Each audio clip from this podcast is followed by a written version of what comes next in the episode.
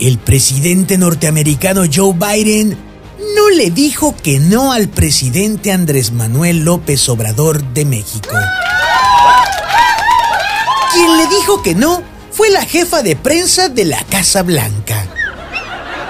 Y es que temprano ayer por la mañana se reveló por parte del mandatario mexicano que en la reunión virtual que sostendría ese día con su multidesairado homólogo estadounidense, le pediría que se moche con el caldito de pollo inyectable.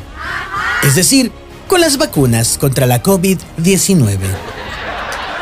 Dicho de otra manera, Andrés Manuel López Obrador lanzó a los medios una indirecta nada fina, nada sutil, que más que indirecta pareció una senda pedrada en la nuca al mandatario estadounidense.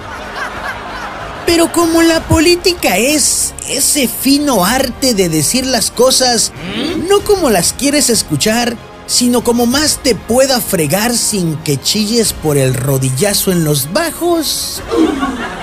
En lugar de responder Joe Biden a la indirecta tempranera, la Casa Blanca publicó, Estados Unidos no considera compartir vacunas con México. Digo, por si alguien llegara a preguntar. Estados Unidos está enfocado en cumplir con su plan de vacunación como prioridad, mientras que México está enfocado en poder saber qué carambas, cómo se hace y para qué sirve un plan de vacunación. Así, México se parece cada vez más a esas personas que, durante una crisis, en lugar de ponerse a hacer algo, mejor se pone a grabar con el celular mientras grita instrucciones a todo mundo de que haga algo. Y al final se enfoca a sí mismo lamentando, indignado, porque nadie está haciendo nada de lo que se supone que él debería de estar haciendo.